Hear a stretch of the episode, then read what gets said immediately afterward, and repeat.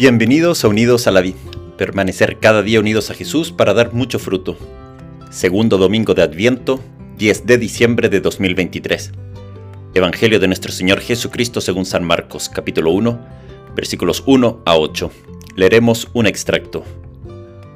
Comienzo de la buena noticia de Jesús, Mesías, Hijo de Dios, como está escrito en el libro del profeta Isaías.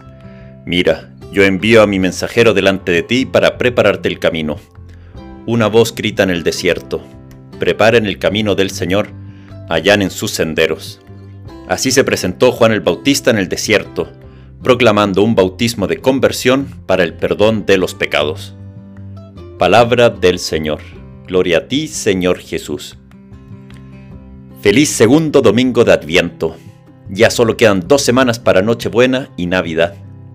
Tenemos todavía tiempo para seguir aprovechando este adviento y la venida de Jesús. Qué alegría preparar el cumpleaños de Jesús ya con el cumpleañero en el corazón. Con el nacimiento de Jesús comienza la buena noticia, el Evangelio, la buena nueva de nuestra salvación. El ángel le dijo a los pastores, Os ha nacido hoy en la ciudad de David un Salvador que es el Cristo Señor.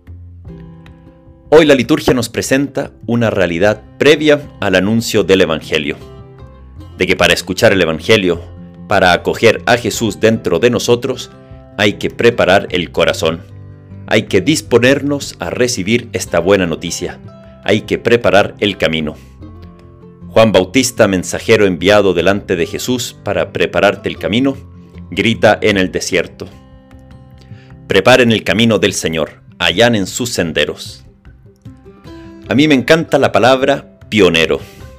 Pionero en el diccionario significa persona que realiza los primeros descubrimientos o los primeros trabajos en una actividad determinada.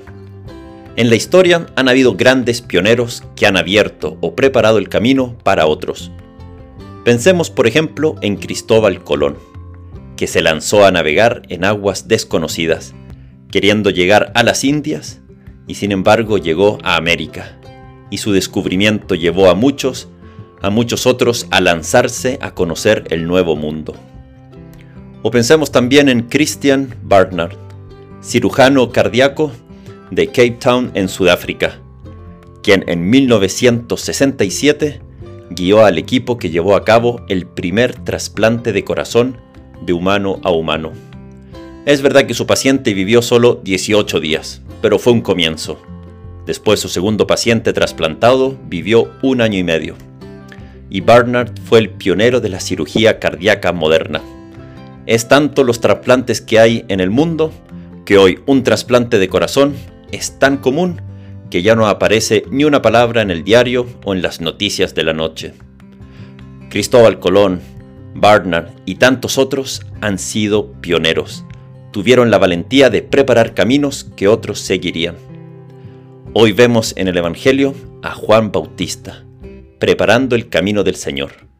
Y en este adviento también somos nosotros a seguir a este pionero que ha preparado el camino del Señor. Estamos nosotros también llamados a preparar el camino para que tantos otros se encuentren con Jesús. Nosotros en primer lugar, y después a todos los que Dios va colocando en nuestro camino, llevarlos también a Jesús. ¿Cuántos han habido en la iglesia que han sido pioneros, abriendo camino en la fe para que podamos conocer más a Jesús y así amarlo, y amarlo de tal forma que no podamos dejar de seguirlo? ¿Cuántos santos, cuántos familiares, amigos han sido camino para que nos encontremos con Dios? Ahora la posta, el testimonio, lo hemos recibido nosotros y nos toca darlo. Llevemos a los otros a Dios con una buena palabra, con tu sonrisa, con tu generosidad, con tu testimonio. Estamos bautizados y podemos ser camino, puente, para que tantos se acerquen, acojan a Dios. Si yo estoy aquí hablando como sacerdote, es porque han habido muchos que me han preparado el camino para que Dios salga a mi encuentro. Pienso, pienso en primer lugar en mis papás, en mis profesores del colegio, en tantos ejemplos de sacerdotes consagrados, en todos mis formadores en el seminario, en tantas buenas amistades terminó con el himno de, la, de la alma misionera. Señor, Llévame donde los hombres necesiten tus palabras, necesiten tus ganas de vivir, donde falte la esperanza, donde falte la alegría, simplemente por no saber de ti. Que Dios te bendiga.